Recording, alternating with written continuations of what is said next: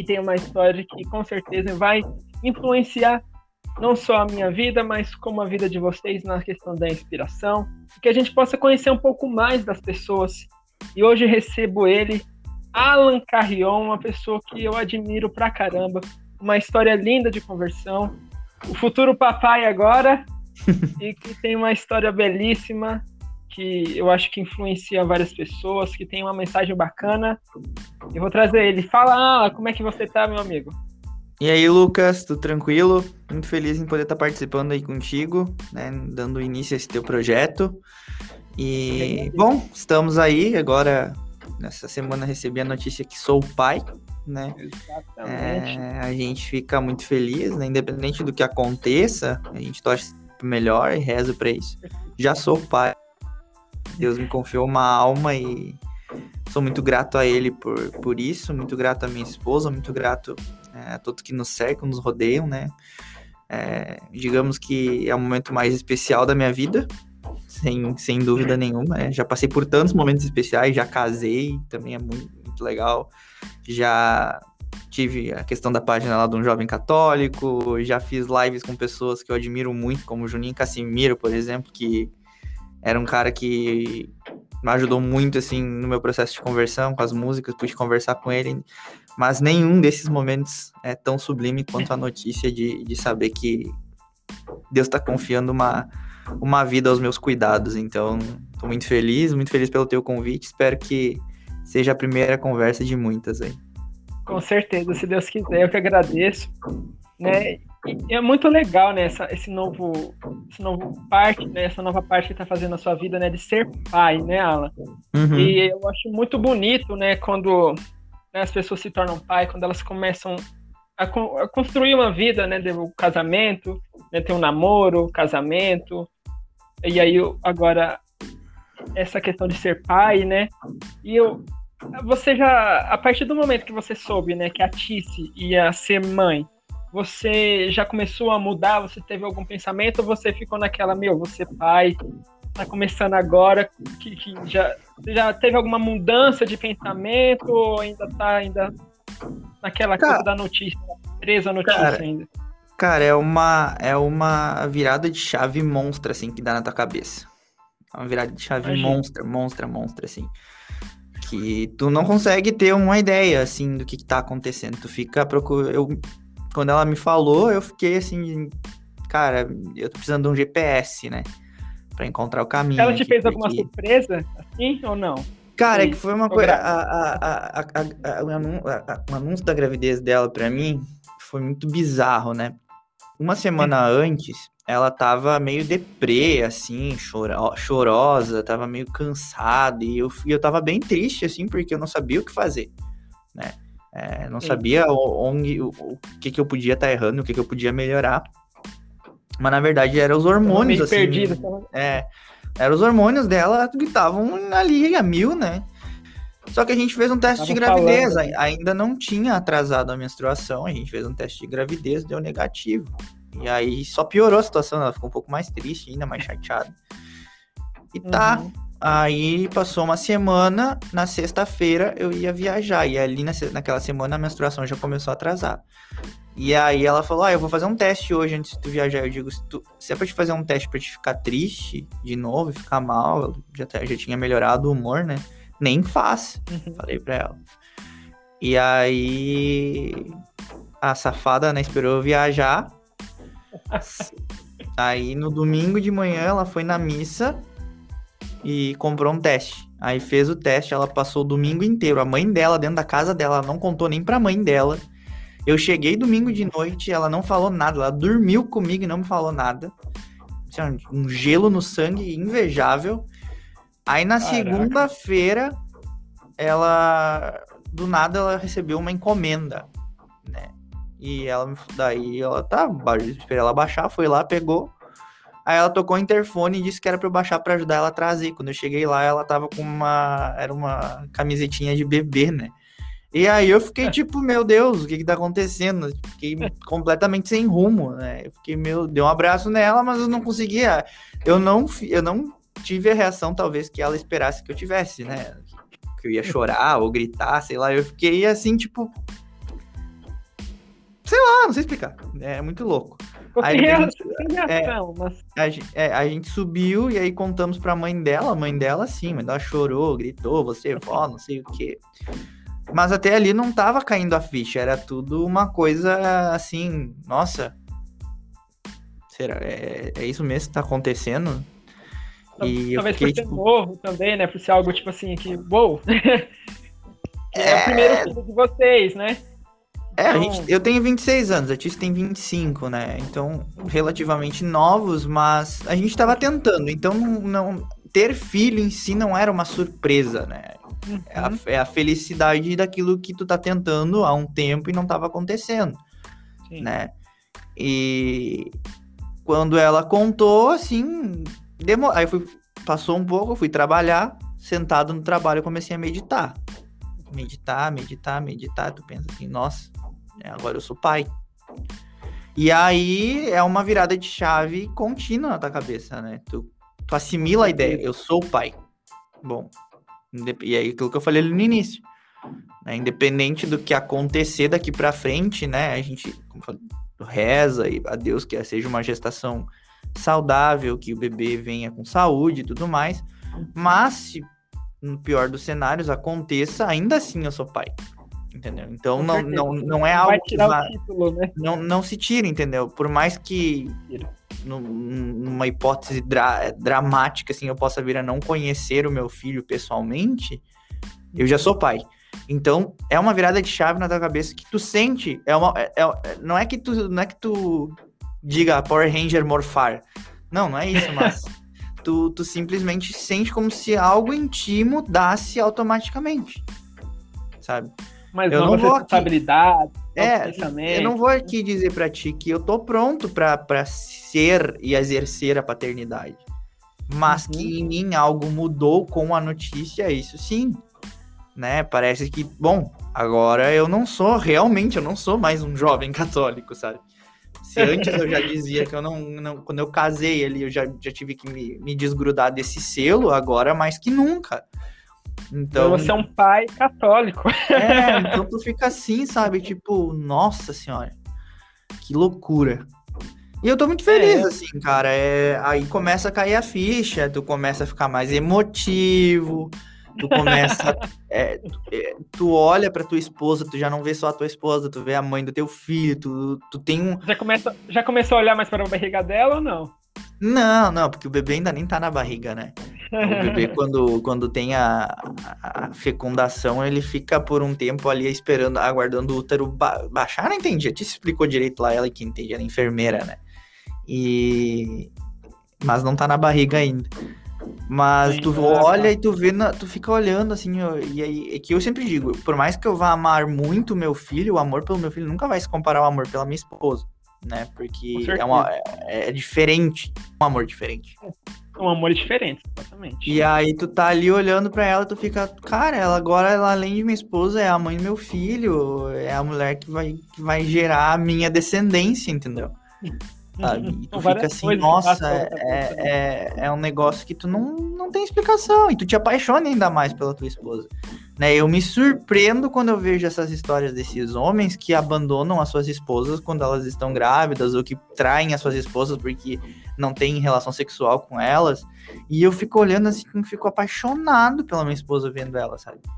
Eu e também não pensando- entendo isso. Fico E tu imaginando. olha assim, cara, é, é- é surreal, é divino, é uma missão que Deus tá te confiando e que tu aceitou e tu abraçou, sabe? Exatamente. É, É aquela união, né, que Deus fala, né? Unir propósitos em prol de algo, né? Você está você tá frutificando algo novo, né? Gerando um novo fruto. É algo diferente, né? Que muda, né? É um negócio doido, cara, real, assim, é muito, muito bacana, é diferente e é uma sensação única, eu não sei mensurar, ainda não, não aprendi a mensurar do que tá acontecendo, não, não, É, não sei explicar.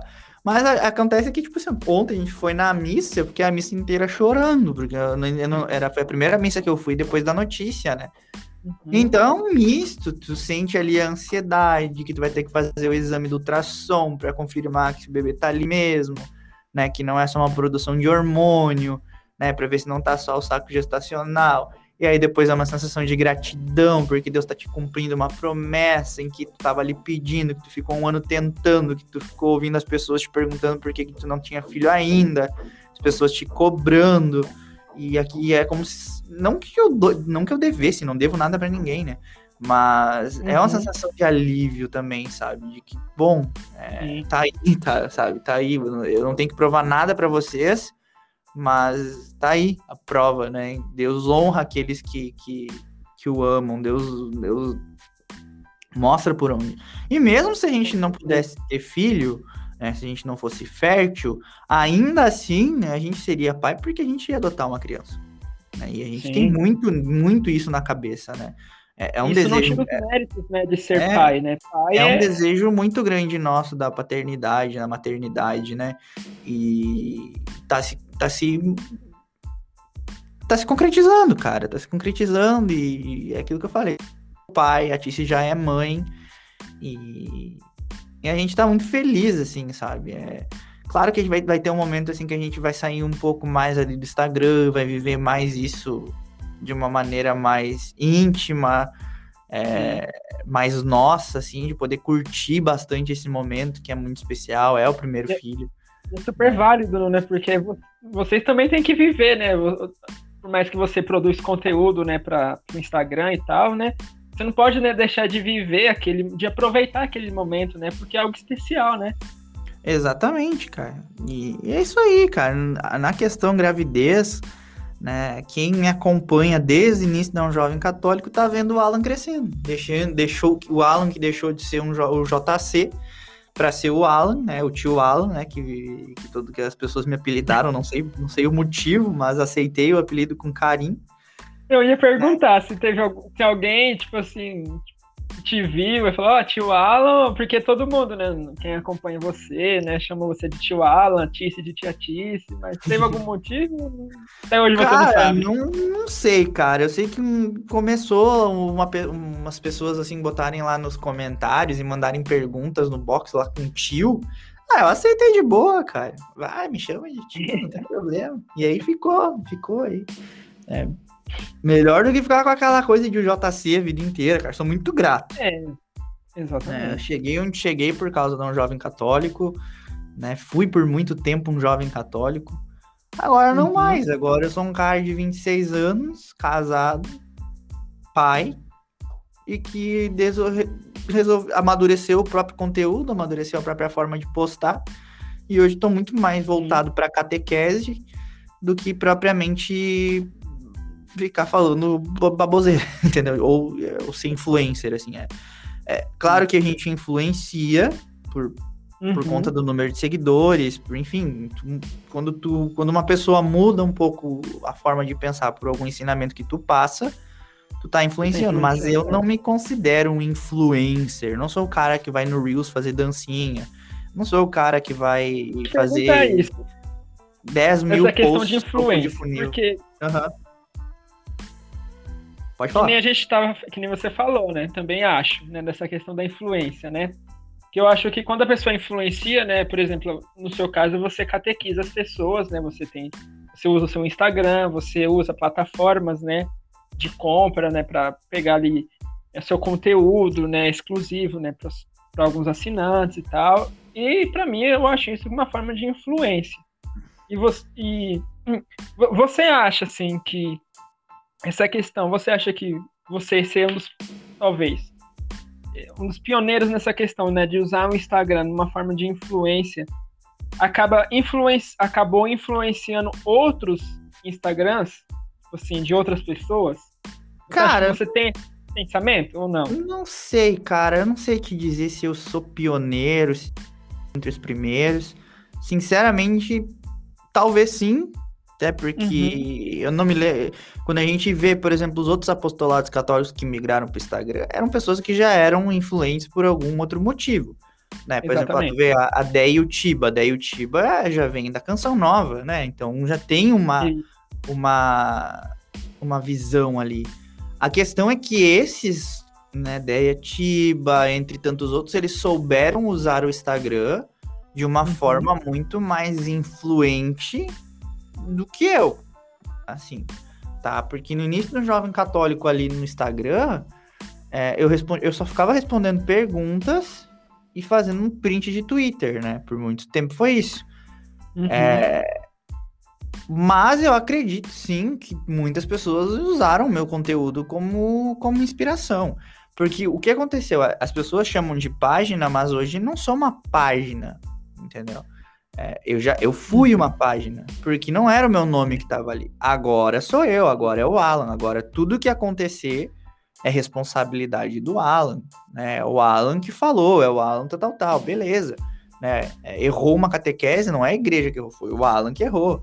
Não que um jovem católico fosse a igreja que errasse, mas é que tirava a responsabilidade uhum. um pouco por não estar o meu nome ali, entende? Mas eu tenho certeza, assim, que muitas pessoas, muita, muita, gente que começou agora, né, do ano passado para cá, já conhecia meu trabalho. Não, digo que eu era o mais famoso, longe disso, né? Tem os caras que, que, que iniciaram esse processo todo. Por exemplo, o Kevin Eger. Poucas pessoas lembram dele hoje, né? A gurizadinha pouca lembra dele, mas ele é um cara que despontou nas redes sociais, com Twitter e, e não sei mais o que, que ele usava, acho que o YouTube. É, e ele despontou ali, entende? A própria comunidade Colo de Deus é um exemplo assim de que despontou nas redes sociais, de usar as redes sociais para fazer um trabalho de evangelização bacana. E eu vejo que quem ficou um pouco para trás com isso foi a própria Canção Nova, que a, Canção Nova ela é, ela não é uma, ela, as pessoas, os membros da Canção Nova já não são mais tão tão influentes como eles eram antes uhum. de, de, de, de, se despontar, assim, entende? Da, do conteúdo católico na, nas plataformas digitais. Então, por exemplo, tu vê o Dunga, por exemplo, ele é um cara fantástico, só que ele não vejo ele, eu não vejo as pessoas recompartilhando o Dunga, os jovens assim, não tá mais entre os jovens, entendeu? Como era o PHN, ele era a cara do PHN antigamente, porque antes o PHN era o top dos tops, entendeu? Hoje tem outras coisas que os jovens católicos estão aí se pegando. Né? Tanto que eles consomem cursos online, eles seguem páginas, eles se identificam. É, eu vejo essa migração é, do meio televisivo entre os jovens para esse meio digital. Porque antes os jovens, o que, que eles gostavam? Era de ver Revolução Jesus comprar o, o, livro lá do nosso querido Adriano Gonçalves, lá que Santos de Calça Jeans, Nasci para Dar Certo, o livro do, do Dunga, do PHN, ali tu, esse era o meu tempo, tá falando aqui de 2009, 2010, 2011, né? Uhum. Então, por exemplo, o cara que tá começando hoje a caminhada, ele já começa conhecendo Alan, Angélica, Ana, o Guilherme, o pessoal do Camada 4, né? Já começa conhecendo esse né? povo, né? Então já tem ali um nicho católico bem definido. Tem outros que Sim. falam de catolicismo de uma maneira mais indireta. A gente vai ver o Ítalo, o próprio Ícaro de Carvalho, entre outros. Então tá muito assim. Eu vejo a internet e a bolha católica como um, uma escadinha, né? Então tem o cara que vai começar mais ali embaixo, com páginas topo de funil, que eu acho que são os uhum. influencers, uhum. tá? O topo de funil eu vejo, assim, uhum. assim, o topo de funil quando a gente fala é o quê? O cara que ainda não é tão bem formado na fé e quer se identificar com alguém. Aí tu vê a Angélica fazendo um trabalho uhum. legal, tu vê a Ana fazendo um trabalho legal. Quem mais eu poderia dizer, assim, de trabalho de influência digital no meio católico? Tem o próprio Guilherme de Maria, né, que eu acho que é uma influência e, e tá, assim, eu não, não consigo, é que eu não sigo tantas outras páginas, então posso não enxergar outras pessoas que fazem esse trabalho de influência, tá? Eu não me considero influente porque eu acho que eu tô no meio da escadinha, uhum. tá? Eu vejo esse, esse pessoal que é um topo de funil, em que eles vão pegar mais ali, alguns temas polêmicos, e aquela coisa que o pessoal gosta de um conteúdo mais light, né? Pega temperamento, pega é, essas coisas que estão mais na moda e trabalha isso. O Alan é o meio desse, entre o povo mais inteligente, mais intelectual e os influenciadores. Entende? Eu penso que o meu trabalho é pegar esse povo que vem das páginas dos influenciadores, trabalhar eles, dando a catequese que eles não tiveram na paróquia, e entregar eles para os caras mais inteligentes, como o professor Edmilson Cruz, o Guilherme, Guilherme Freire, acho que é o nome dele, o Lucas Lancaster, é, o, o pessoal do Camada. Eu não sei se o Camada 4 acho que faz um trabalho parecido com o meu. Mas. É, Camada 4 o... acho que é mais parecido mesmo. É, e. Da Itiba, por exemplo, eu acho. A da Tiba, esses caras que trabalham mais a nível intelectual, político, que é algo que chega assim. A que é quando a pessoa já está mais inserida. Repito, não é uma ciência ou um estudo ou um estudo de caso ou um TCC que eu estou fazendo, é uma percepção minha a respeito do que está acontecendo no meio digital católico. Eu vejo dessa forma. Claro que vai ter alguém que vai ver de uma maneira diferente. Eu acho que todo mundo que uhum. vem para agregar é bem-vindo nesse meio. Eu não posso assim chegar aqui e dizer para vocês que eu vejo é, por exemplo, o catequista lá, o Alexandre Varela, que também dá um curso de catequese, como uma concorrência minha. Não. Se os caras aprendem com ele e chegam mais próximos de Deus pelo conteúdo que ele oferece, louvado seja Deus pelo trabalho do Alexandre, entendeu? É, se os caras, é, se o Camada 4 for lá, vai lançar um curso, cara, eu, vai lá e faz, entendeu? Porque eu não posso entrar aqui com a mentalidade de, ah, eu quero os eu quero, eu vejo o pessoal da, da que vai para outra página é como concorrência ou como clientes perdidos. Não, entendeu? Não, não é porque eu estou lançando um curso que eu estou fazendo agora é, mercado de trabalho, digamos assim, com a fé. Não. Entendeu? Quando eu lanço um curso é porque é algo mais aprofundado que eu quero dar e que eu preciso de um retorno. Afinal, é, os posts hoje que tem, que tem uma diferença, que eles são diferentes de antes que eram prints do Twitter, do, do Twitter, Hoje eu uso Photoshop. E como eu sou católico e a gente preza pelo, por viver o catolicismo em todas as esferas da nossa vida, eu optei por não piratear é, pro, programas. Então eu vou lá uhum. e pago o Photoshop por mês. Então, o, os vídeos que eu edito para o Instagram ou para o meu curso são feitos numa plataforma paga, que eu pago uma mensalidade, entendeu? Então, tudo isso vai fazendo o porquê que eu estou lançando um curso pago.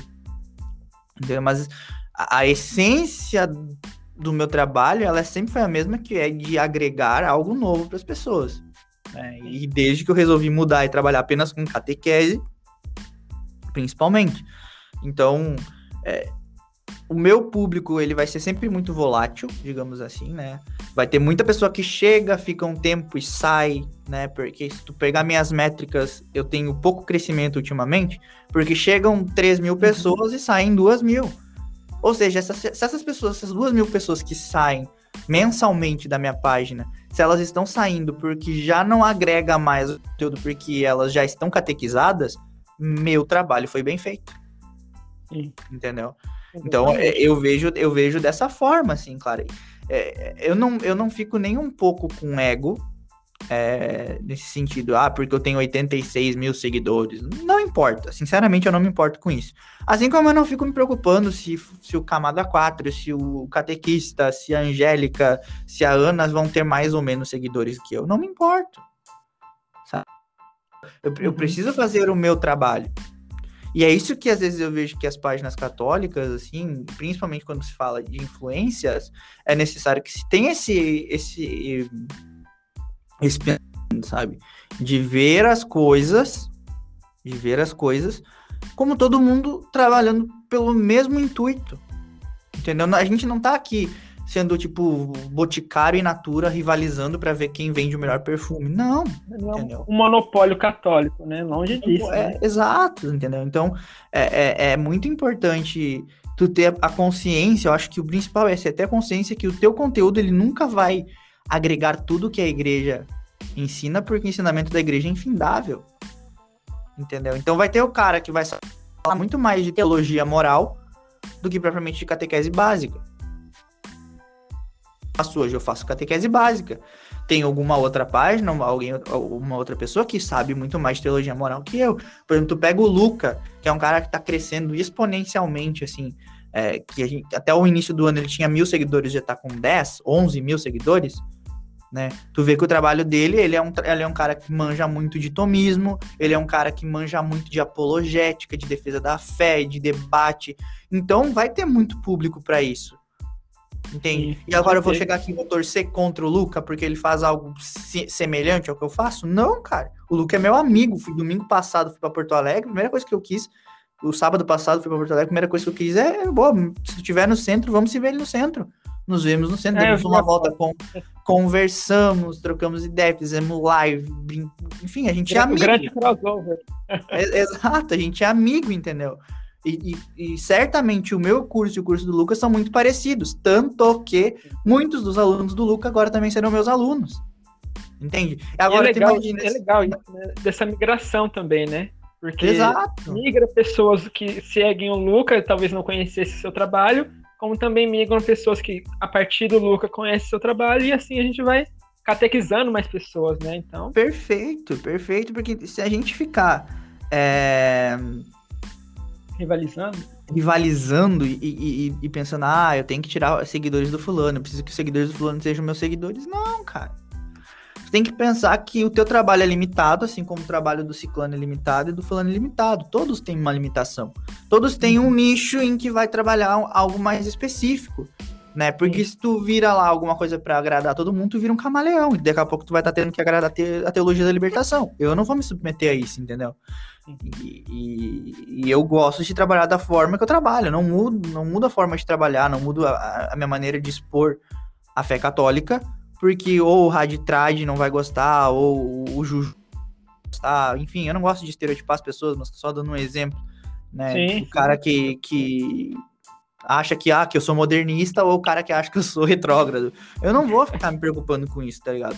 Eu pego ali, eu leio meu catecismo, eu acho que, ah, li essa parte do catecismo que eu acho que é interessante captar a, a mensagem ali e levar com uma linguagem mais jovem para as pessoas, uma linguagem mais acessível, eu vou fazer. E é o que eu tenho feito há, do, há um ano e meio, praticamente, que foi quando eu comecei a trabalhar com catequese. Eu vejo algo complicado de se entender, simplifico para a pessoa e a pessoa gosta. Eu acho, isso, eu acho isso sensacional.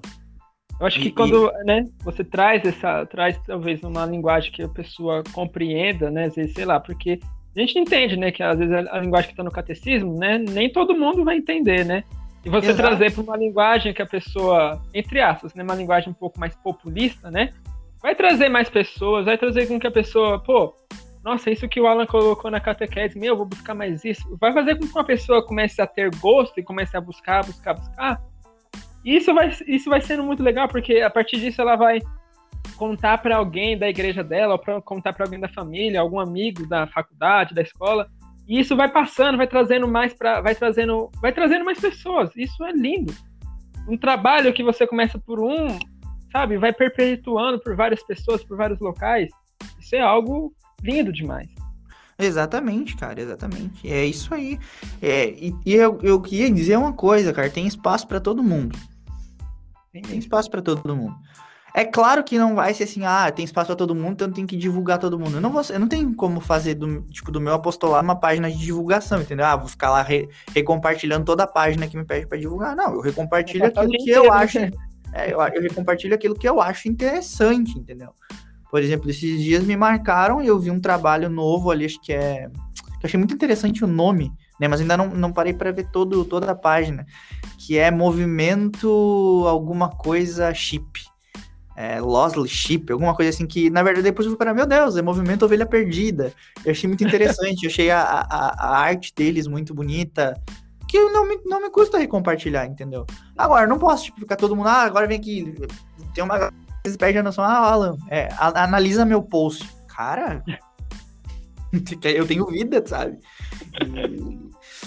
Claro, se eu trabalhar. É um cara do, do, do, metaforando agora, vai, ele analisa comportamento e vai analisar post de Instagram agora. Pois é, é, é, se eu pudesse, se eu tivesse tempo, se eu tivesse. É, eu até faria, entendeu? Só que eu uhum. preciso produzir, eu preciso trabalhar, preciso fazer minhas coisas, então é, e é isso que as pessoas às vezes não se dão conta, sabe? Que por trás ali, o cara. Não é porque o cara tá no Instagram que o cara fica o dia inteiro ali só fazendo coisa. Tipo, meus posts, eu nem uso meu celular mais para fazer post. Eu, desculpa. Eu programo todos eles no estúdio de criação do Facebook. Entendeu? Sim. Então, é, eu escolho uma hora do dia para responder direct. E o que, que eu peço para as pessoas? Evitem de me mandar áudio, porque eu não tenho como. Imagina se eu vou gastar tempo ouvindo áudio. Nossa. Entendeu? Pronto. Porque aí tu não faz mais nada. Vai passar o dia inteiro respondendo, ouvindo os áudios das pessoas. Exato, né? E tem pessoas, e tem sanguíneos que não se dão conta disso, que vai lá e manda uns 5, 6 áudios, entendeu? E aí vão Mas lá e me áudios é, de- Alan, eu quero tirar uma Instagram tem um dúvida limite, contigo. É, eu quero, eu quero tirar uma dúvida contigo. É, e aí, ao invés de chegar, não, mas eu preciso te contar a minha história. Vai lá, o cara conta. Porque eu- meu nome é fulano, eu tinha um papagaio, e o papagaio fazia brebré, e a arara falava arara, e não sei o quê. E eu tinha um cachorro, e o cachorro muitas vezes ficava se coçando perto de mim no banheiro, não sei o quê. Cara, tem coisa que tu não precisa me contar. Vai direto no assunto, entendeu? Direto ao ponto, né? É, e porque senão eu não, eu não vou conseguir ler toda a tua mensagem. E aí eu vou começar a perder o interesse no coisa, entendeu?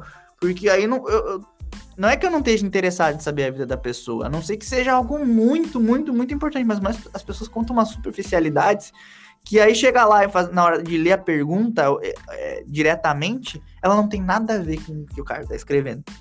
Então são coisas assim que a gente passa no apostolado que, nossa, e aí tu tem que manter a calma, tu tem que dizer pra. E eu sou uma pessoa muito explosiva, então eu tenho que me conter, né? e Dizer, calma, Pra não fulano. ser grosso, acaba sendo É. grosso com uma pessoa, né? ainda assim, cara, não adianta. Tu vai lá, tu vai tentar, tu te esforça pra dar o melhor, assim, tentar ser o mais tranquilo possível. As pessoas ainda vão te chamar de grosso, arrogante e pra baixo. Então, quando tu, quando tu ganha um pouco de fama, eu não tô aqui dizendo que eu sou famoso, tá? É, mas quando tu fica um pouco mais conhecido com o teu trabalho, Uhum. é, tu traz esse tipo de crítica pra perto de ti, de pessoas que não tão, não, não se esforçam pra compreender o, o, o mínimo. Entende? Ah, as pessoas acham, é, as pessoas acham que quando tu responde uma caixinha de pergunta, tu tá respondendo pra ela. Não, É, é, exatamente. Exclus... Une exclusivamente pra pessoa. é, tu não tá vendo o nome do cara, tu não vê o nome de quem faz a pergunta. Tu viu ali a pergunta, ah, essa pergunta aqui eu posso falar um negócio interessante. Tu não olha pro cara, tu não entra assim, ah, vou ver o perfil do cara aqui, ver quantos anos ele tem, não sei o que. Não.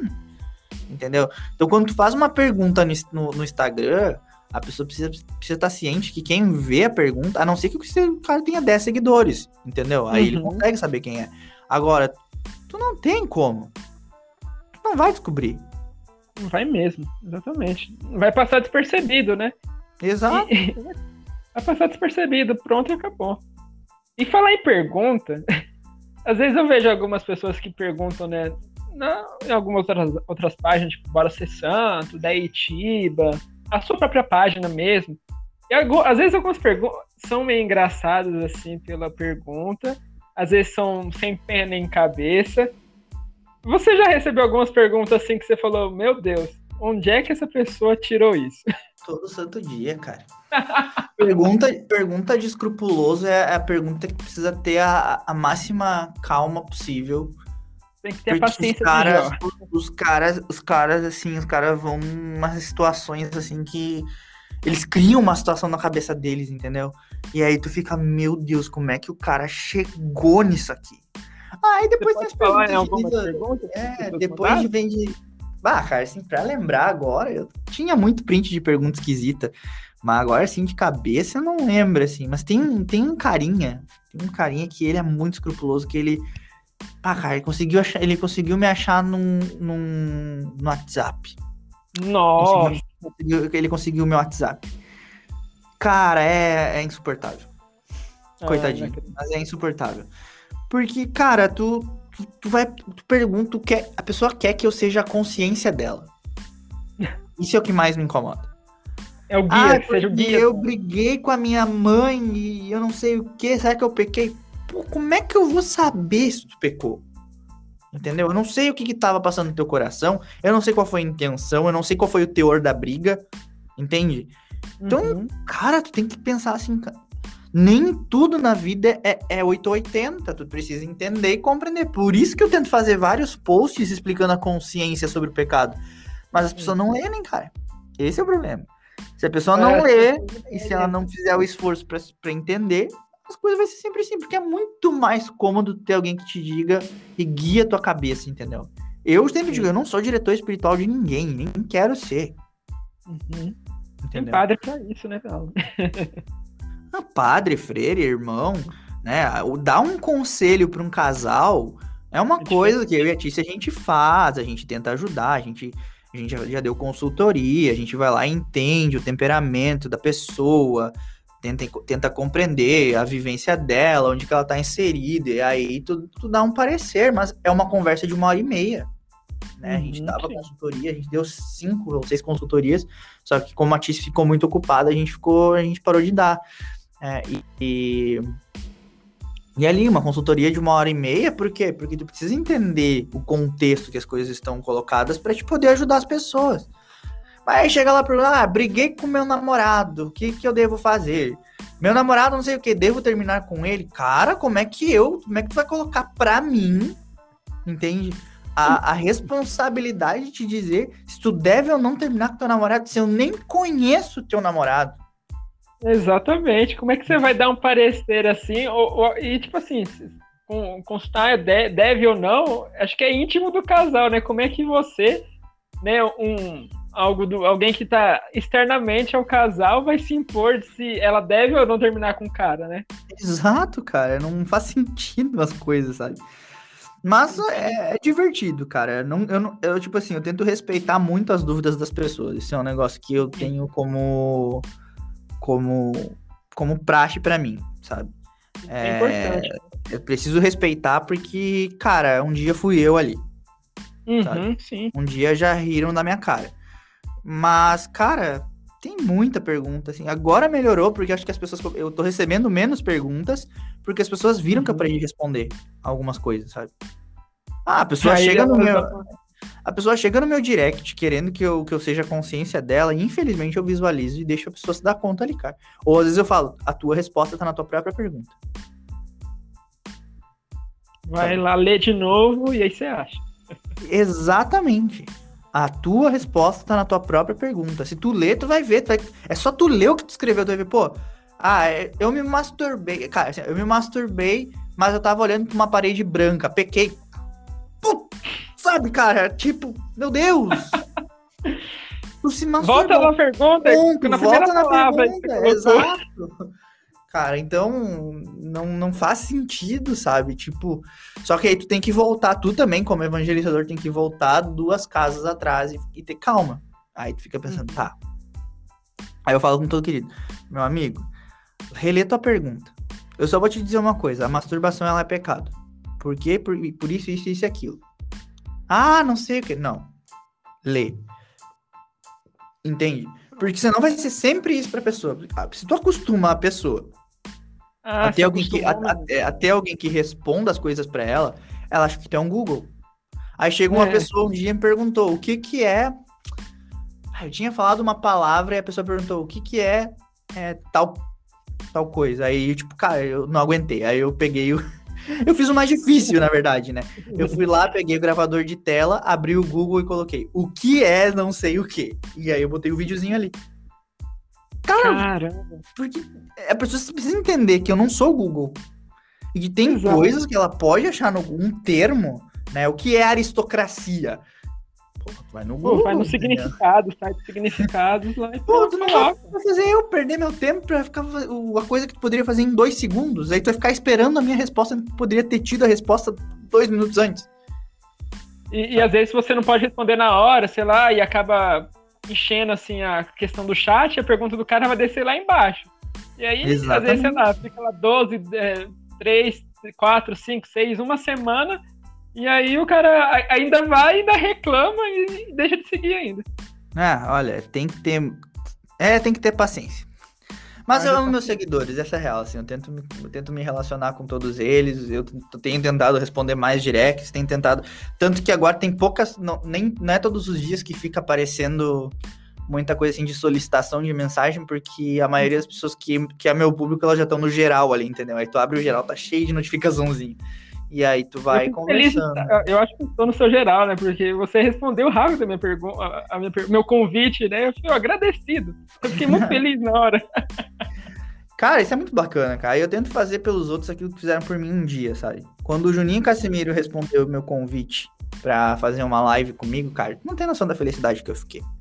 Nossa, eu fiquei muito feliz na hora, cara. Não tem noção, cara. E, e, eu não tenho, eu digo assim, eu falei esses dias, cara, as pessoas acham que eu faço isso pra, para que as pessoas digam que eu sou bom, não sei o quê, né? Uhum. Mas não é que eu, eu, eu, não tenho eu não tenho noção da proporção que meu apostolado tem. Sendo assim, ó, eu juro por Deus, cara, eu não tenho noção. Não tenho mesmo. Aí eu fui no. Eu precisei me confessar de última hora esses dias, que eu ia viajar e, eu, e, e a minha alma não me permitia viajar tranquilo. Né? Estado uhum. pecado mortal. Então eu precisava é, me confessar para viajar, senão eu não ia viajar. Imagina ter um acidente aí, vai lá e morre. Porra. É, vou lá botar minha, botar minha alminha em, em risco pro inferno, sério. Passa um tempo. Vou lá me confessar. Vamos, é, vamos pro purgatório. É. Vamos pro purgatório, pro inferno não, tá louco, pai. E, a, e aí eu fui e o padre falou, bah, cara, essa hora eu tô no seminário, tu vai ter que ir no seminário. Eu digo, pô, nunca fui no seminário, vou lá. Cheguei lá, o seminarista abriu a porta. Oi, Alan. Pô, Caraca. Eu não sei o nome do seminarista. Aí depois apareceu outro seminarista. E aí, Alan, como é que tu tá? Eu não sei o nome desse seminarista. Não, beleza. Aí eu tava indo embora assim, falei pro padre, padre, é impressão minha ou todo mundo sabe meu nome aqui? E ele, ah! Também, né? Por que será, é né? Por que será, né? é que na, eu, sempre, eu sempre tive uma ideia assim, cara, meu trabalho é tão comum, tão comum, eu faço o que qualquer um deveria fazer. Qualquer um consegue fazer o que eu faço. Entendeu? Ah, sei, eu imagino. E aí Só que eu assim, acho. É Pode falar. Não, não. Eu, eu, eu, só, eu, só, eu só tentei exprimir, cara, que eu não consigo. Eu não consigo ter a proporção das coisas que eu faço. Entendeu? Eu não, eu não consigo ter a proporção das pessoas que eu atinjo. Tudo isso por quê? Porque eu tive uma realidade lá na minha cidade onde tudo que eu fazia as pessoas davam de ombros, entendeu? Sim. Um jovem católico, nunca que foram os pessoal, pessoal lá da minha cidade que, que me apoiava. Jamais, entendeu? E aí, quando eu me tornei mais tradicional, digamos, mais católico, na verdade, o pessoal uhum. ficou meio puta cara comigo. Aí nenhum lá, nenhum lá da minha cidade, assim, segue o meu trabalho. Então eu, eu, eu tenho essa, essa na minha cabeça que as pessoas de perto de mim, as pessoas de onde eu moro, não sabem quem eu sou e não estão nem aí para isso. E, cara, tem uma galera que sabe meu nome. Só que, claro, a gente tá no meio católico. Então eu fico muito feliz que as pessoas se comportem como pessoas decentes e não me vejam como um Lua Santana. Então as pessoas uhum. sabem que eu só faço um trabalho na internet, que elas não precisam ficar, ai, Alan, não sei o quê, blá, blá, blá. É legal que as pessoas tá, ontem ba bajula pelo seu trabalho, é, não por, é, ninguém, por quem você é, né? É, ninguém bajula, tá ligado? Uhum. Ninguém bajula. Isso é bom. Isso é muito então, bom. cara, me põe no meu lugar. Eu vou na missa, ninguém ficar me olhando. Deve ter gente que me conhece? Deve. Eu vou na missa, ninguém ficar né? me olhando. Ninguém chega no final da missa me cumprimentando, não sei o quê. Não. Sabe? Teve uma menina que, que conversou comigo, que hoje eu me considero amigo dela cara, que, ah, gosto muito do teu trabalho, não sei o quê, babá. Pô, beleza, conversamos. Ela me deu um livro de presente até de aniversário. Oh, que legal. e aí tu fica tipo, ah, legal, é, é, legal esse, esse reconhecimento, essa, essa troca de ideias, mas sempre com respeito, entendeu? Não ficou tipo, ah, quero tirar uma foto contigo. Não. Entendeu? Desesperado, começa a chorar. É, exato. Então, tipo, ah, cara, pô, pelo menos isso não rola sabe? É, isso é bom. Então os caras é... sabem, assim, quem eu sou aqui na minha cidade, mas eu nunca tive... E para mim é bom que eles não demonstrem, porque aí eu fico mais tranquilo, uhum. entendeu? Agora, lá onde eu morava antigamente, é, as pessoas testam. é um negócio assim, é, é, é o extremo. Por quê? Pois Porque é. eles, acham que, eles acham que eu traí o grupo, eles acham que eu saí falando mal. Não, cara, eu só falei a real. Óbvio que eu errei, cara, não sou santo, né, meu? É óbvio que muitas vezes na época da, da, da, um jovem católico, às vezes eu ficava com muita raiva do grupo e eu mandava em direta. Não vou mentir, já fiz isso. Só que eles, eu sempre fiz isso sabendo que eles não iam ver. Entendeu? Eu ficava tranquilo porque, não, é, não cara, porque o que eu sentia para os outros, entendeu? Aquilo Exato. que eu via no grupo e que eu precisava compartilhar, que me irritava até o fio de cabelo do pé. Muitas outras pessoas passavam por aquilo ali. Uhum. Mas eu achava que o meu jeito de evangelizar era muito chato, entendeu? Sim. Eu achava que o meu jeito de, de, de trabalhar ali no Instagram é uma coisa desnecessária, que era só treta, treta, treta, treta, todo dia uma treta diferente. Isso é ruim até pra, pra gente, pra, assim, pra página em si e pro nosso pessoal, né? Porque imagina ficar tratando de treta todo dia, rivalizando é, ali, aqui. Cansa, cansativo demais. Cansativo Exato. demais. E aí, quando eu comecei a trabalhar com catequese, as coisas melhoraram. Tipo, não tenho tanta treta, não tenho tanta visita e tanto comentário. Não, mas, cara. A, várias. Eu, cara, eu recebi mensagem do Juninho Casimiro esses dias elogiando meu trabalho. Eu fiquei tipo, meu Deus, cara. Cara que eu admiro, admiro meu trabalho. Eu fiquei, puta. Desculpa o palavrão. Mas Pode que loucura, falar. cara. Que, que loucura é, que loucura é essa, tá ligado? É, sabe, tipo, bah, o que, que tá rolando aqui? Tu fica muito. Tu fica completamente perdido, assim, sabe? No, no sentido de. Cara, tu não, eu não tenho a noção do apostolado. Essa é a real. Talvez eu, eu, eu, eu, comecei. Eu tive um pouco de noção. Um pouco de noção, ó, que não é muito. Quando eu fiz uma, uma sequência de histórias sobre a Inquisição, Uhum. não marquei ninguém. Mas fui olhar ali, visualizadores, Padre Paulo Ricardo. Aí eu fiquei tipo. Ah, eu vi esse dia, que você até tirou print depois. Eu falei, meu Deus. Aí eu fico assim, ele olhou todos, todos os vídeos, não pulou, tipo, não olhou um primeiro e o segundo, olhou todo, toda a sequência. Eu fiquei tipo, tá. Aí você viu, pô, meu trabalho Um- agora. Um, um Zé ninguém eu não sou. Aham. Um conhecido, pelo menos eu acho que eu sou. É, cara, zerei a vida, tá ligado? É- Essa é... Só que aí tu fica naquela, pô, zerei a vida até que parte? Será que ele achou uma bosta? Será que ele riu da minha cara? É. Será, que ele... Será que ele pensou, o que, que esse cara tá falando aí? Aí fica, não foi isso "Meu que eu ensinei no meu curso. Aí eu, tipo, putz. E aí, um dia eu fiz uma publicação que era cinco, as cinco melhores frases, ou as cinco melhores mitadas, sei lá. Do Padre Uhum. Paulo Ricardo, eu fui olhar lá, Padre Paulo Ricardo curtiu. E eu, ih, rapaz, mas já me acostumei já. Aí quando tu vê, aí tu vê, tipo, o padre, o padre Leonardo Henrique Wagner é um cara, um cara, né? É um padre que eu, que eu converso seguidamente, eu fiquei muito feliz. E ele me segue. Padre Ricardo Marques, que eu gosto muito dele, também me segue. Eu, tipo, e daí eu vou ver, assim, eu procuro às vezes padre no, nos seguidores, né? Cara, tem muito Uhum. padre que me segue.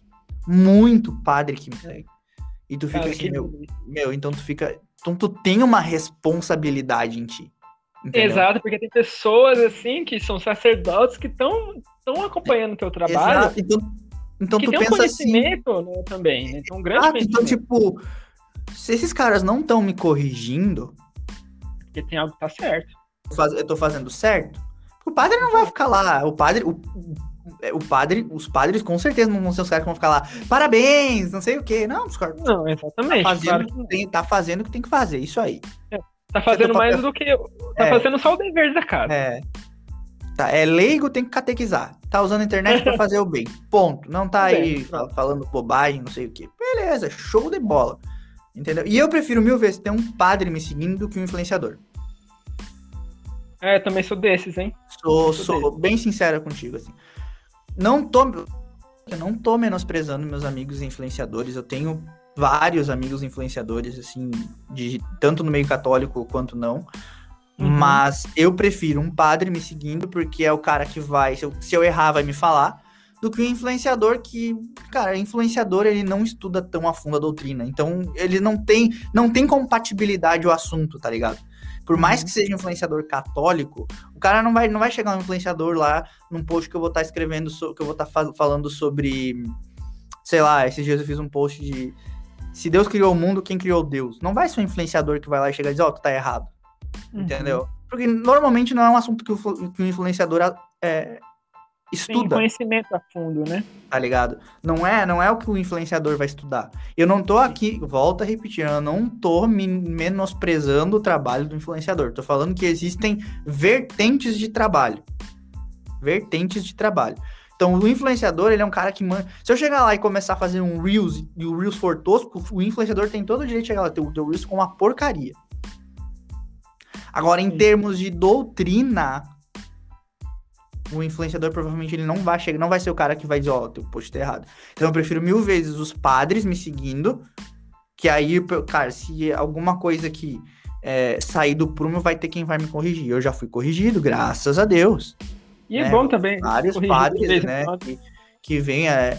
Cara, eu sou seguido por, uns- por, por uns caras, assim, cabeça, sabe? Tipo, o professor Rafael Brodbeck segue o meu trabalho. Caraca. Vira e mexe- eu vejo, eu, vi- eu vejo uma curtida dele entendeu? E ele já me corrigiu também, um cara que tem autoridade no assunto pra me corrigir, entendeu? É, então, cara, para mim vale muito. Ó, volto a repetir mais uma vez, eu não tô menosprezando, tô dizendo que numa perspectiva de melhor, de melhoria do meu trabalho, vale muito mais um padre me seguindo do que um influenciador, sabe? É, no sentido assim, porque tu tem, eu tenho que, tu tem que pensar o teu seguidor assim, o, o cara que vai contribuir, o cara que vai te alavancar e o cara que vai te corrigir. Sim. Tá ligado? Então eu penso o seguinte, o cara que vai me alavancar é o cara que compartilha. O cara que vai contribuir é o cara que vai chegar assim, ah, tu poderia fazer um post sobre tal coisa. Pô, esse cara contribui demais comigo. Porque aí, ele vai, porque aí ele vai me dizer o que que o meu público em si tá querendo, tá querendo saber. Uhum. E aí o cara que vai me corrigir, o cara que, tipo, ó, pô, tu errou o número do catecismo. Não, não é bem assim, né? É, digamos assim, a filosofia aristotélica, quando tu falou ali, tu tem que corrigir tal e tal coisa. Nesses dias eu tava marca, fazendo uma aula sobre pro Veritas, né? Sobre uhum. a existência de Deus, e eu tava falando sobre o motor primário, que é uma teologia, uma filosofia sobre a, a, a, criação, quem, tá, quem está por trás da criação e quem está por trás do criador da criação. Entendeu? Então a gente, uhum. a gente entender que Deus vem do nada. Então aí eu falo que esse vem do nada vem na, na, nas cinco vias de, de Santo Tomás de Aquino como motor imóvel. Uhum. Esse que era o nome certo.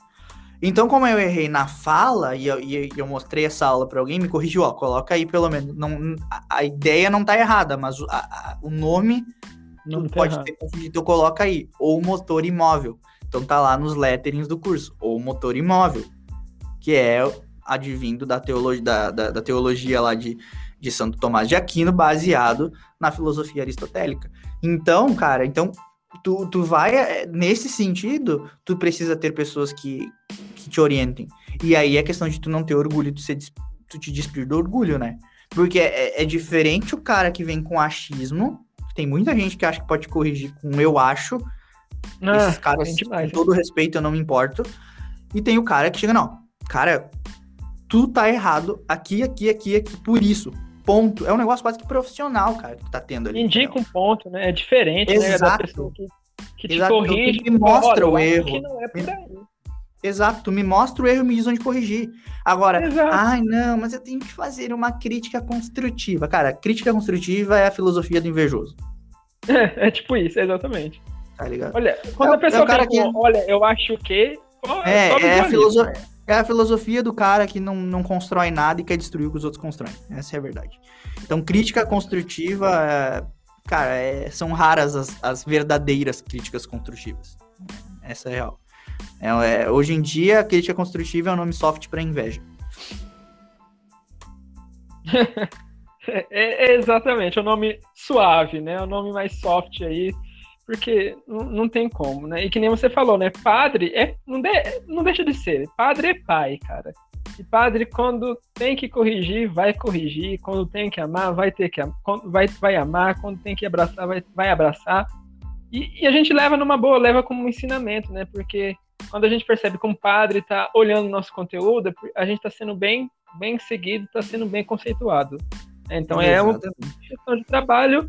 Pô, meu trabalho tá legal. E uma das coisas que eu acho que me conquistou na sua página, Alan, foi a questão de você ser. É, várias coisas, né? Além de você ser muito carinhoso também, assim, né? Educado, assim, na medida do possível com seus fãs, né?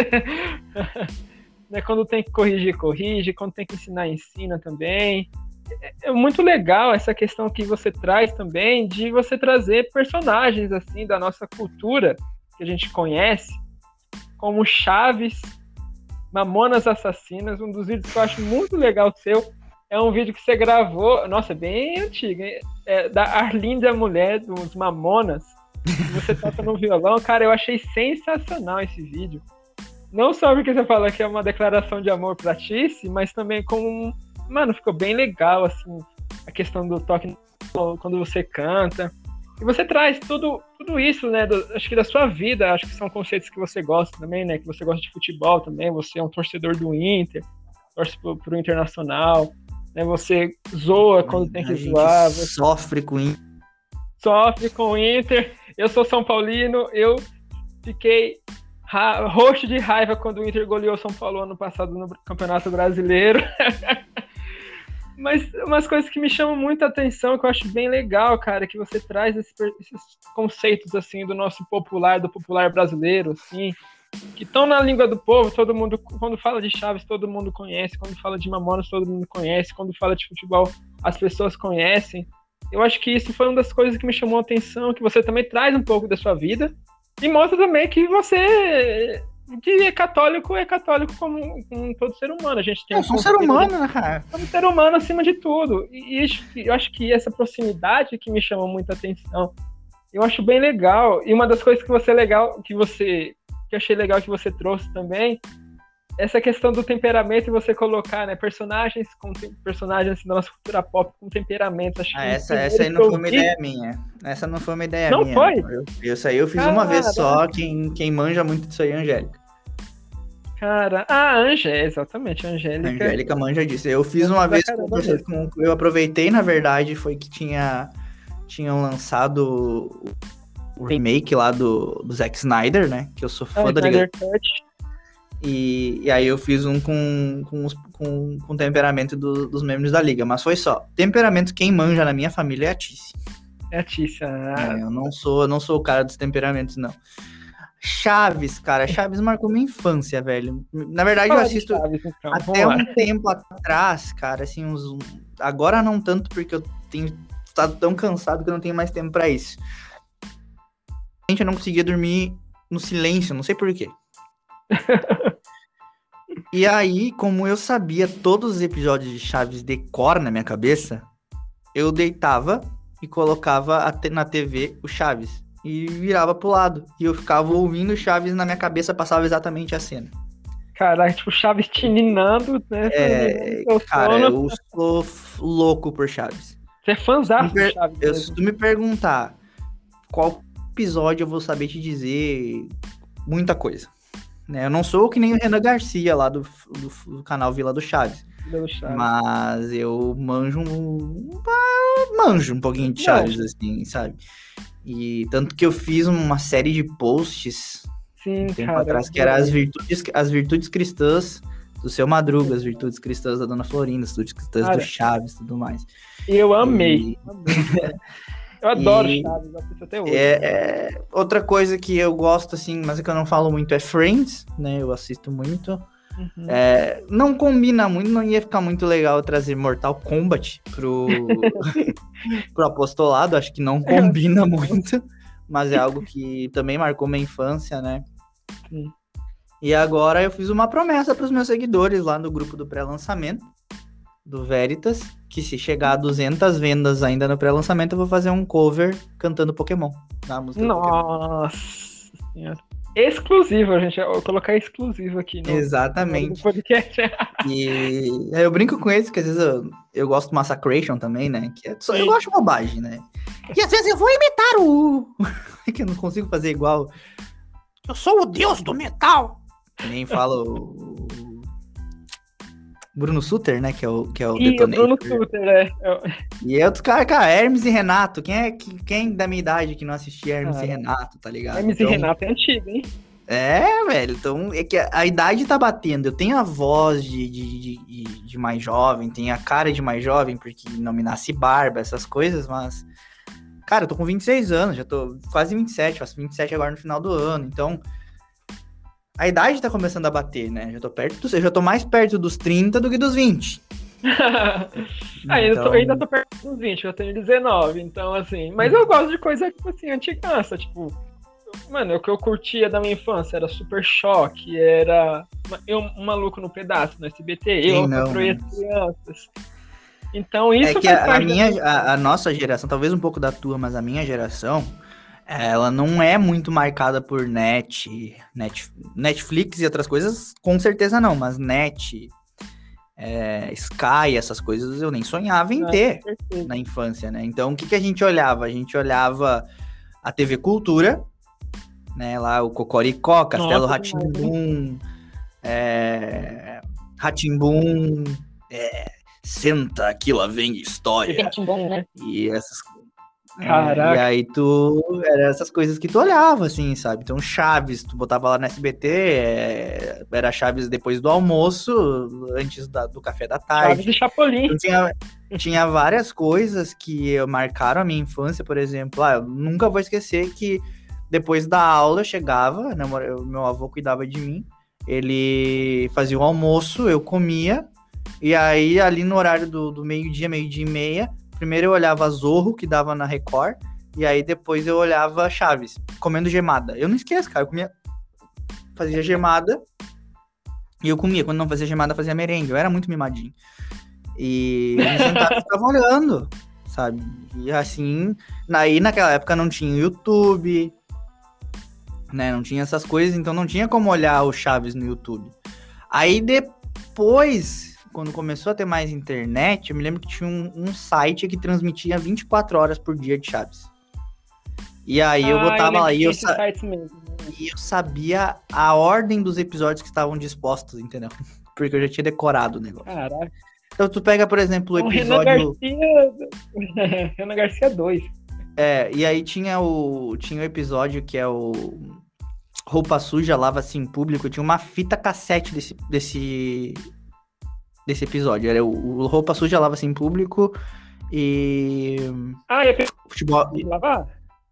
Não, esse é outro. E o futebol americano. Roupa suja lava-se em público, ele é o, o que o, o, o, o, que troca o chapéu do, do, do, do, seu Madruga com o da Dona Clotilde. Ah, e, eu lembro. Sim. E, enfim, é muito legal. E eu sabia, eu sei, esse episódio, se tu coloca ele, começa a reproduzir ele no YouTube, eu consigo fazer, fazer as falas de todos eles quase decor. Praticamente todas as falas. E aí começa é um com a fã? musiquinha. Cara, assim, de Chaves eu sou muito fã. Assim, muito fã. Né, tanto que eu, eu chorei litros quando morreu o Roberto Gomes Bolanhos. Nunca vou esquecer desse dia, foi um dia depois do meu aniversário, dia 2 de dezembro. Cara, eu lembro até hoje também desse dia. Eu lembro que eu acompanhei. Eu lembro até o que eu. Tipo assim, eu lembro que tava passando um, o velório ao vivo, né, na, no ah, SBT, SBT. Passou tudo no SBT. Né? eu lembro no programa da Eliana, tava passando ali o cortejo, e eu lembro que naquele dia eu tinha missa, eu acho que na época a missa aqui era 5 horas da tarde. Uhum. E, e, cara, eu falei, eu fiquei pensando, meu, vou na missa ou eu assisto o velório? Vou na missa ou assisto o velório? Eu lembro até ah, hoje, minha mãe é, falou, não, louco. vamos na missa e tal, depois a gente pega o resto, assim, e tal. Falei, cara, então, aquele dia eu nunca mais vou esquecer aquele dia. Sim. Então são coisas assim, cara, e isso, isso não tem como não vir pro meu apostolado, não, porque depois que eu me identifiquei como aluno, eu tenho que colocar um pouco mais a minha cara ali, entendeu? Identidade, então, né? Eu acho que eu gosto, o que eu gosto de fazer. Aí tu vê a diferença do influenciador pro, pro, pro tio, né? Porque o influenciador vai lá, vai gostar de Thor, de universo compartilhado da Marvel, de, sei lá, essas séries novas aí que tem no Netflix que eu nunca assisti na minha vida e eu me sinto tiozão, entendeu? É, não conheço música em inglês, música em inglês para mim é Iron Maiden, é, sei lá, é Guns N' Roses, Queen, esses, é, essas paradas aí que já são mais do tiozão, entendeu? Não vai me pegar ouvindo essa Taylor Swift, é, sei lá, Rihanna, essas coisas que não é do meu tempo, tá ligado? É uma coisa do meu tempo lá, quando eu era criança, que eu gostava da cultura pop, era Rebelde, que eu até fui no show, mas isso aí são coisas que Nossa. eu não gosto de falar muito. Novela mexicana, ela é Rebelde, passando na, no, passava no SBT nessa novela, passava né? no SBT, exatamente. Bons tempos, sei lá, bons tempos. Essa época era, era legal, entendeu? Era da hora. Mas, mas é, é cara... não eu, eu, eu, se eu pudesse, assim, eu, se eu pudesse viver nos anos 90, tirando as pornografia velada que tinha nos anos 90, nem tão velada assim. Melhor Banheiro época, do cara. Gugu. É, não.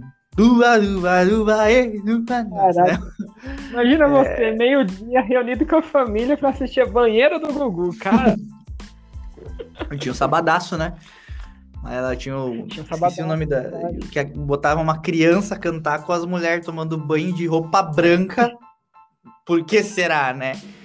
E... Bem escrachado, né? Era muito escrachado. Então, é, sushi erótico do Faustão. Sushi Curioso. erótico do Faustão. E, então, são coisas assim que, cara, tu fala, tipo, meu Deus, mas agora, tu para e pensa, tipo, a programação infantil tinha TV, tinha TV Globinho, tinha a, a TV Cultura. Cara, a gente olhava até aquele programa na TV Globinho que uma vez deu, que era com a Eliana, Eliana não, com a Angélica, que, cara, coisa ridícula. E aí tinha o TV Cruz na SBT. TV Cruz, nossa, eu, le eu, eu lembro não, né? Já conheci porque eu é, pesquiso. 19 né? anos eu acho que tu não lembra. eu não lembro, né? Mas não eu... lembra, não lembro que... a TV Cruz eu olhava. Época que passava Simpsons no SBT. Então são coisinhas aí que, que a gente já viveu, que a gente descobriu na, na, na vida. E que traz, traz consigo, né? Então eu acredito, eu, eu não consigo ser o influencer porque eu sou do, eu sou do tio. A época que era pro que eu poderia ser influencer foi lá por 2000 e, 2011, 2012, mas eu não tinha a mínima vontade. Eu gostava de jogar bola, jogar videogame, e bola e jogar videogame. Era só o que eu gostava de fazer. E tá certo, eu acho que essa parte dessa infância tem que ser vivida, né? Acho que a gente tem que viver todas as, todas as nossas fases da nossa vida, assim, do modo, do modo certo, né? Pô, lá, tô lá com 12, 13, 15, 16 anos, meu, acho que eu vou me preocupar se eu, tô, se eu vou estar tá influenciando. Que, não, eu quero jogar meu, minha bola, quero, jo quero jogar meu, meu PS, sei lá, meu FIFA. Quero curtir é, a, No meu é, tempo era Ring Eleven. Não ia, é o Boba Pet, lembra? Você, você, você jogou Boba 100% Pet? 100% atualizado, é ruim de atura. Boba Pet é, é, é, vida, cara. Caramba, 3 por 10 lá na barraquinha do seu Zé.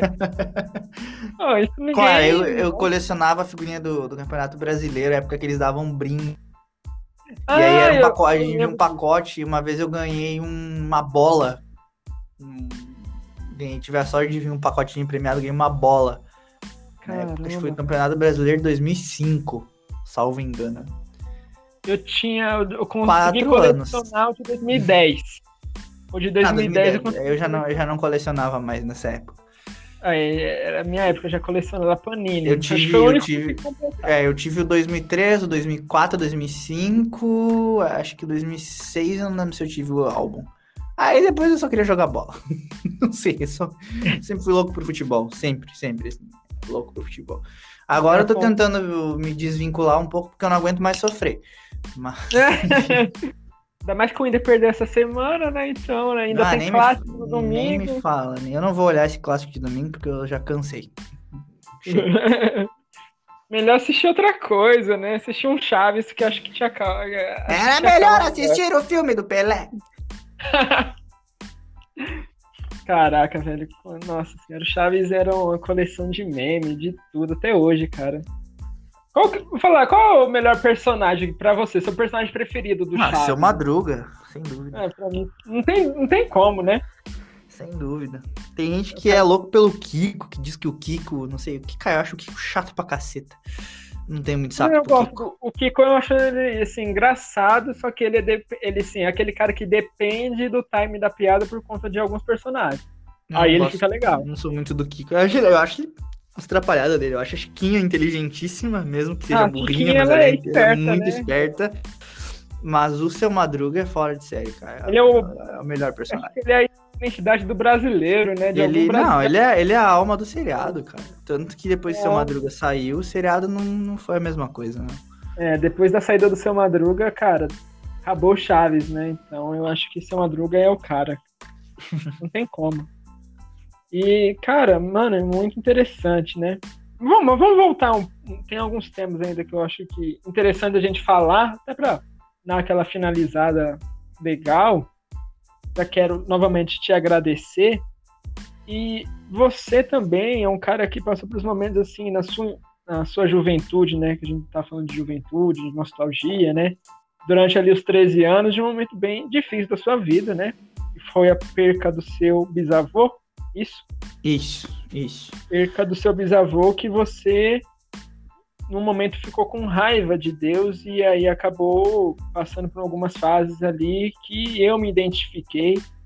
E foi a questão da masturbação, questão da pornografia, desse, do vício da pornografia, do combate e da sua volta. E acho que isso foi uma das coisas também que me identificou e me fez confiar cada vez mais no seu trabalho, não só que você posta relacionado à castidade, à pornografia e masturbação, mas principalmente agora nessa nova fase né, que você está passando, essa coisa da, da, catequese no meio digital. Eu achei bem interessante, isso me influenciou para cada vez mais acompanhar seu trabalho e foi uma das pessoas que me, que me ajudam, sem saber, você me ajuda a combater a masturbação, vencer dia após dia.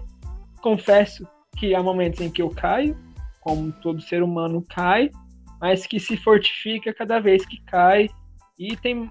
Cara, assim, você foi uma das pessoas que me influenciaram a, a procurar a confissão, a voltar a, a minha conversão e a promover uma vida melhor e uma vida melhor na, na caminhada de fé, cara. E eu quero que você comente um pouco dessa sua fase. Eu acho que com certeza pode ajudar muitas pessoas, muitos jovens e muitos adultos que passam por esse momento.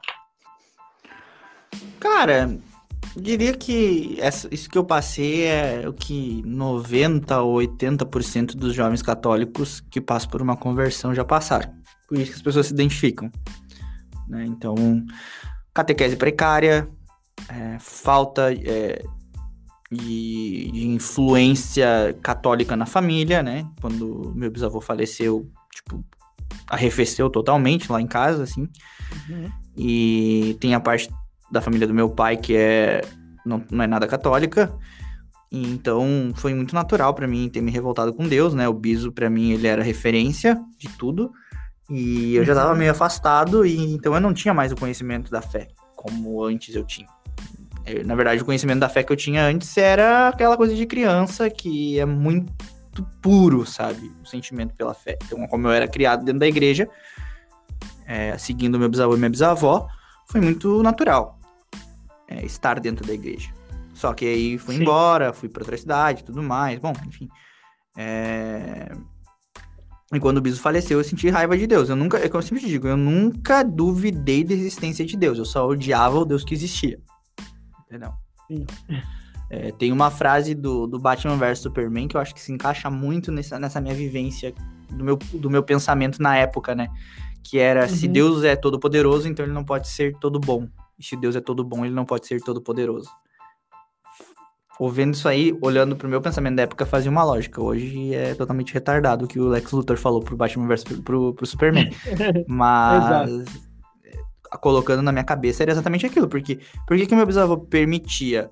Por que, que Deus permitia que o meu bisavô morresse de câncer enquanto o ladrão tava lá matando, estuprando e não sei o que, tava bem de saúde? Entendeu? Uhum. Então era aquela coisa bem infantil, infantilizada e revoltada do adolescente.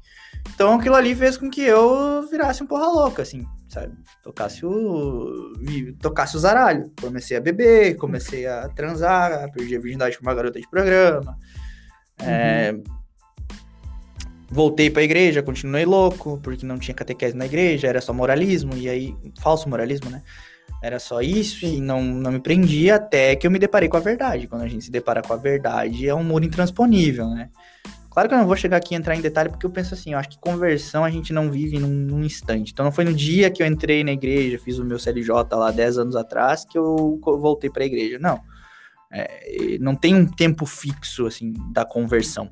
Tem momentos que você, se né? mar... você é mais marcado né, por alguma Sim. coisa, né? Sempre tem alguma coisa que faz você ter uma metanoia, que é a mudança de, de, de mentalidade. É, a minha metanoia aconteceu em 2017, né? Em que eu conheci o catecismo, em que eu, comecei, em que eu conheci verdadeiramente a fé da igreja, deixei de ser um sentimentalista, um falso moralista e tudo mais, né? Eu já namorava a Tícia, a gente passou a viver a castidade, a gente passou a viver a, as coisas conforme a, a igreja ensina, a, a, gente passou a evitar a ocasião de pecado, a gente começou a compreender um mais o outro, começou a estudar mais, e bom, aí a história conta a partir de um jovem católico e como é que tudo chegou até chegar, até estarmos aqui conversando hoje. É, uhum. Então, eu não vejo super conversão, entendeu? Eu acho que aconteceu comigo o que acontece com a maioria das pessoas, né? Serve para inspirar? Serve, porque o testemunho da gente mostra que Deus pode fazer aquilo que ele quiser. certo? É, independente Exatamente. onde abunda, onde abunda o pecado, superabunda a graça. Então basta você estar tá aberto para isso acontecer, certo? Então é o cara, da mesma forma que o cara que tá na merda pode ficar bem, o cara que tá bem se vai pra merda rapidinho, né? Porque a gente é sustentado pela graça, não pelas nossas próprias pernas. Porque a gente achar que pode ser santo só porque, ela, porque a gente faz, a gente simplesmente diz que Deus não, não, não faz sentido dele estar tá lá. Então não existiria graça santificante. Então a grande, a, grande cagada que o jovem faz é, é, viver uma conversão, achar que agora já mudou, que não precisa mais rezar todos os dias para pecado de seus vícios. Pô, tu precisa cada dia mais rezar mais, porque quanto mais perto de Deus você tá, mais atentado pelo inimigo você vai ser. Ponto. Exatamente. Né? Exatamente. Então, é aquilo que eu digo. Eu, eu, eu hoje posso estar vendo uma puta felicidade que é ser pai. Amanhã eu posso perder meu filho. E aí? Eu vou continuar dando graças a Deus, eu vou continuar feliz, eu vou continuar achando Jesus e Deus a coisa mais legal, a coisa mais importante do universo. Preciso estar assim, entendeu? Então, para isso, eu preciso pedir para que Deus me mantenha a fé, me mantenha a fé, me mantenha é, é, com fortaleza, digamos assim, me dê as virtudes necessárias para que eu possa enfrentar a tribulação. Porque eu não posso crer que, que por ser católico o mal não vai acontecer na minha vida. Né? Por mais que o mal não seja uma invenção de Deus, Deus permite que o mal aconteça para que dele possa extrair um, um, um bem maior. Né? E quando ele fala do mal, não é que ele permita que nós pequemos, mas sim que as coisas naturais aconteçam. Exatamente. Entende? É, então, daí eu, eu preciso continuar, assim como Jó, como tu falou aquela hora paciente de Jó, né? Entender que uhum. Deus dá e Deus tira. Louvado seja. Na hora que ele quiser. Exatamente. Exato, então, é, a gente, óbvio, eu não tô aqui dizendo, ah, pode acontecer, acontecer, que eu vou ficar feliz. Não, se acontecer o pior, por exemplo, nessa situação da gravidez, pô, eu vou ficar arrasada, eu vou ficar triste, eu vou chorar, eu vou, cara, vou sumir por uns dias, vou viver meu luto, entende?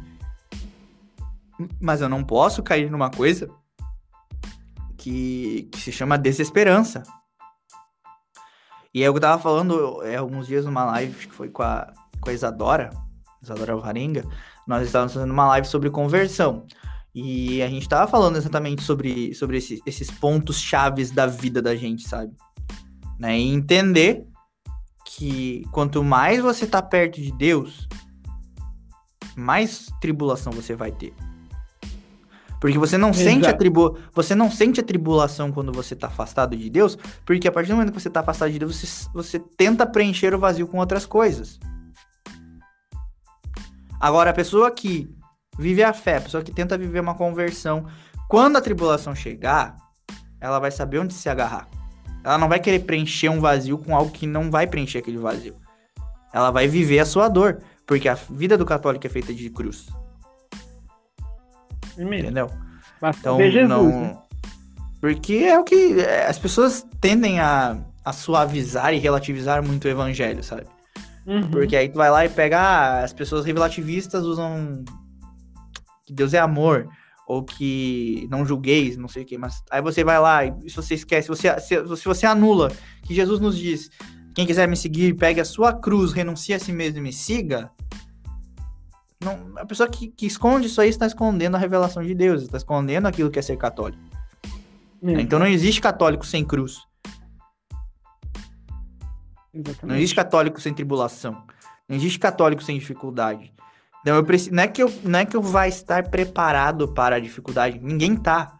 Ninguém tá preparado para perder o que você o que você conquistou, ninguém tá preparado para sofrer, ninguém tá preparado para passar fome, ninguém tá preparado, ninguém tá preparado para porcaria nenhuma.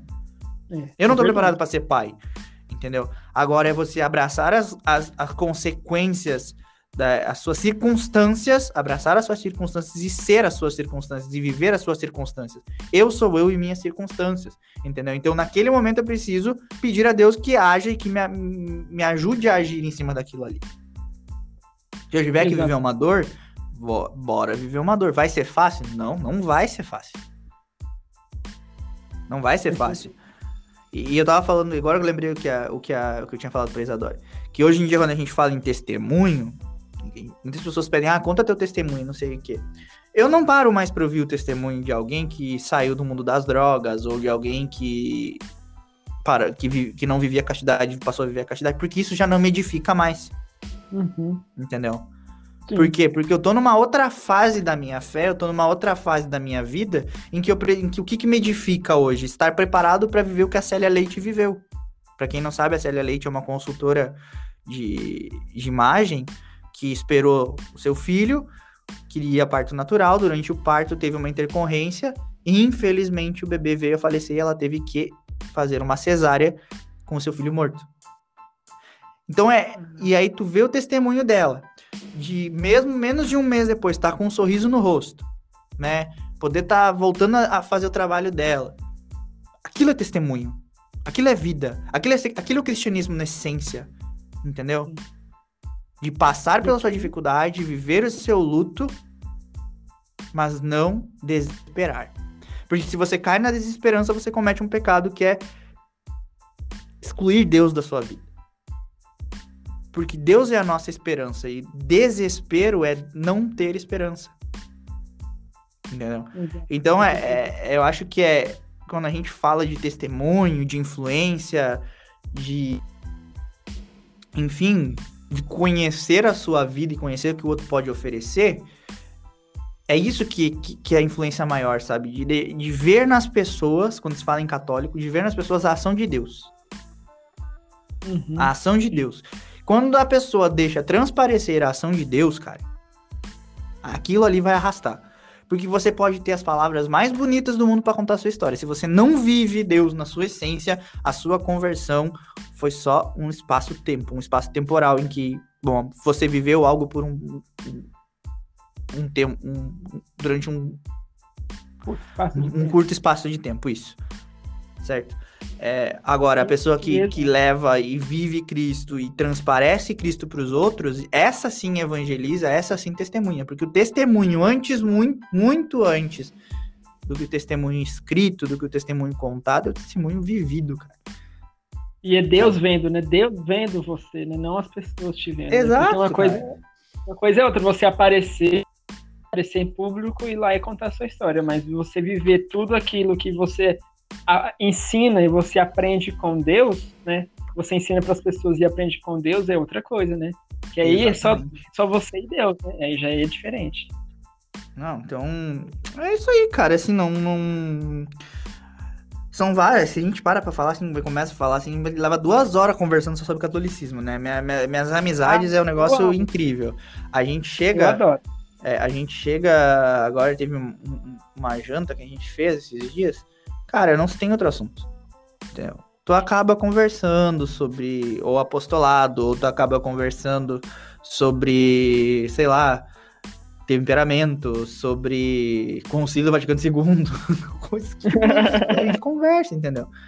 Então, é, é isso aí que eu acho que é legal, pegando aquela filosofia, né, idem veli, idem noli, que ame as mesmas coisas e odeie as mesmas coisas, sabe? Eu acho que eu sou muito, eu sou muito grato a Deus pelas amizades que se foram e pelas amizades que chegaram. Sabe? Acho que todo mundo teve alguma coisa pra me oferecer. E a amizade verdadeira é aquela que fica, né? Então, Exatamente. eu sou muito grato a Deus de ter permanecido com bons amigos, né? Que cresceram junto comigo. Daqueles que não eram amigos, não eram tão amigos assim, não, não fazerem mais parte da minha vida, porque não fazem diferença. E não é.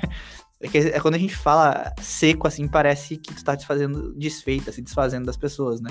Mas não é isso. Uhum. É que realmente não fazem mais diferença na, na tua vida. Não é que tu vai ficar. Não, vai não, ficar agre- não agregam mais. não né? agrega, entendeu? Não é que não vai ficar triste se alguma coisa acontecer de ruim pras pessoas. Não, tem carinho por elas, entendeu?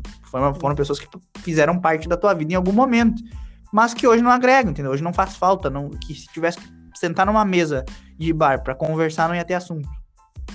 Então, eu, acho, eu, eu dou graças a Deus por essas pessoas terem se afastado, é, porque não me, não me agregam em nada, né? Eu não iria agregar em nada na vida delas. E, e eu sou feliz por ter uma esposa maravilhosa e ter amigos igualmente maravilhosos que, cara, a gente senta, a gente vai três, três horas conversando e nem sente.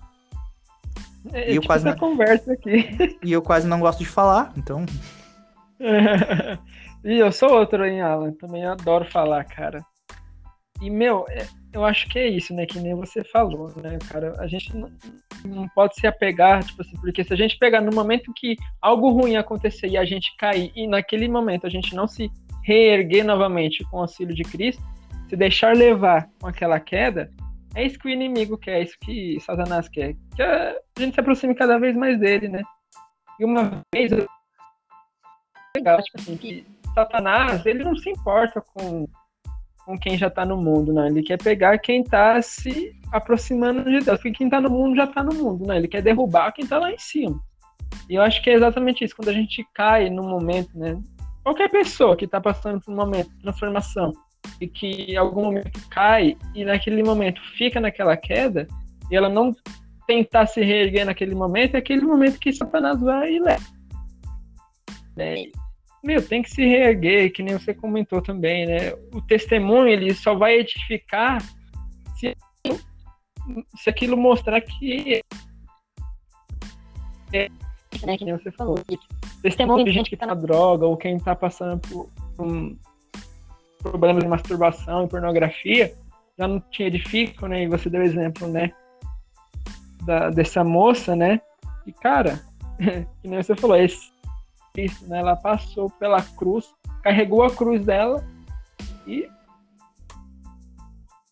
tá feliz, ficou feliz. Óbvio, tem um momento, né, da tristeza e a gente é ser humano também, a gente não pode falar que ah, não, não vai viver. Não, tem que tem que se viver a tristeza, né? Tem que se viver o momento da, da perda, do luto, enfim. Mas tem que se reerguer também. Tem que se colocar aqui como é de, de se voltar assim, né? É isso aí. É isso aí, meu irmão. Bom, acho que é uma felicidade muito grande estar aí contigo, sabe? É, muito obrigado por abrir esse espaço para a gente conversar. É, foi muito bom. Eu Agora eu preciso voltar ao meu trabalho, senão, senão eu vou ser demitido. Mas foi muito bom estar aqui a gente contigo. Pegou aula no momento de intervalo do trabalho dele, gente. mas foi muito bom estar aí contigo. E bom, quando precisar de mim, estamos por aí, né? É, desejo muito sucesso nesse teu novo projeto. E que Muito obrigado. certo aí, Lucas. Obrigado, Alan. Que Deus te abençoe também nessa nova fase de você. Abençoe você e a Tice, que Nossa Senhora possa interceder vocês nesse bebê, nessa menina ou menino que virá aí, que vem. Ou menino e menina, ou menino e menino, e ou, ou menino e menina, nunca se sabe. Né? Exatamente, né? nunca se sabe também, né? A quantidade a gente nunca se sabe também, né? Se vieram três meninos, três meninas, a gente não sabe, é verdade, né? A gente nunca sabe qual que é o mas que venha com saúde, venha com saúde, Exatamente. Deus abençoe a sua vida, tudo que você for fazer, né? você e a Tice, tudo que vocês foram fazer em conjunto. Né? Muito obrigado mesmo por ter aceitado esse convite, né? tirado desse tempo né? da sua vida. Né? Obrigado mesmo. Fica com Deus. E você quer deixar uma última mensagem pro pessoal? Não, eu só queria dizer assim, se você quer fazer um apostolado, na sua, um apostolado, entenda que você não vai entrar numa concorrência, tá? Se você entrar com mentalidade de concorrência, você não tá tendo apostolado. Você não tá fazendo as coisas por Deus, você tá fazendo por ego. Certo. Só queria deixar dizer isso para as pessoas, que elas pudessem compreender que a vida do apostolado ela não é uma briga, que a gente não tem que ficar cuidando se o fulano faz parecido, ou se faz igual, ou se faz semelhante que Certo? Só a única coisa que me incomoda nessa história toda é quando um apostolado de 500 mil pessoas, um apostolado de um milhão, pega as tuas coisas e não te dá o crédito. Isso aí é falta de falta de, de vergonha na cara, tá ligado? Agora, Isso fazer é parecido.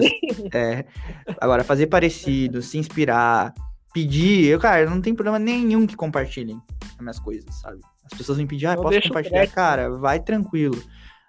É que pra mim, é, pra mim não faz diferença o cara que tem 50 mil, 30 mil, 10 mil copiar e, e refazer minhas coisas. Agora me incomoda uma página enorme com quase um milhão de pessoas aí que já tem seu público pegar os conteúdos do cara e, e simplesmente não, não fazer nenhuma mençãozinha, né? Ah, porque é, a, a, gente precisa, é, a gente precisa entender que existe, por trás de cada trabalho, existe trabalho, né? Então, mas agora se inspirar, cara. Se alguém achar, ah, quer. Alan, como é que tu faz os teus posts? Cara, eu te mando, eu te mando o carrossel do meu post se tu quiser em, em PSD pra te fazer parecido. Não tem problema, cara. Não tem problema que, que, que peguem o meu jeito, que façam. Ah, abriu uma biblioteca e ah, vai abrir uma biblioteca também. Abre, cara, uma livraria, te, te, te divulgo se, se, for da, da, da, da, vontade de Deus que dê certo, entendeu? Né? A gente não pode ter essa, essa mentalidade, porque muitas pessoas querem ter um apostolado, muitas pessoas querem fazer um apostolado e às vezes ficam se, se prendendo porque muita, já tem muita gente que faz. Cara, se tiver que pegar inspiração, pega. Não precisa fazer igual, óbvio, não, não tem por que fazer igual. Mas é bom ter inspiração e a gente não precisa ter esse espírito de competitividade entre os nossos apostolados. Né? Número de seguidor não significa que tu vai pro céu, que tu tem. entendeu? Que tu tem uma. Que tem mais chance de chegar no céu. Na verdade, só tem mais responsabilidade, né? E não é sucesso, que nem eu falo, Luca, né? Não é sucesso, é responsabilidade que tu tem. Então, não tô aqui para ser Felipe Neto, não tô aqui para ser, sei lá, Felipe Castanhari, não tô aqui para ser ninguém, eu tô aqui para propagar a verdade do nosso Senhor Jesus Cristo, vender meus cursos para poder pagar as fraldas do meu filho. E por aí vai. Agora. que é cara. É, é, é cara, hein? Cara, a fralda tá cara. Então, ao invés de eu fazer lá uma vaquinha, né? Pedindo, ah, ajudem a, a, gente a manter o nosso filho. Não, cara, não vou fazer vaquinha. Eu vou vender um, pro, um produto que tu vai estar tá me ajudando e tu vai estar tá se ajudando, porque o conteúdo que eu entrego, modéstia à parte, é muito bom. e isso é verdade, isso é verdade mesmo, né? Eu, eu já vi alguns, já acompanho seu conteúdo, e, mano, é, é sensacional. Catequi, a catequese que você coloca no Instagram e os produtos das pessoas, cara, é, é de alta qualidade mesmo. E a gente só tem que agradecer, viu? Muito obrigado mesmo. É isso aí, meu amigo. Abraço a todos os ouvintes do LucasCast e até a próxima. Até a próxima. Obrigado, Alan. Vou Tchau. deixar depois o link do Alan nas descrições, gente. Falou, Alan. Obrigado, viu? Tchau. Tchau.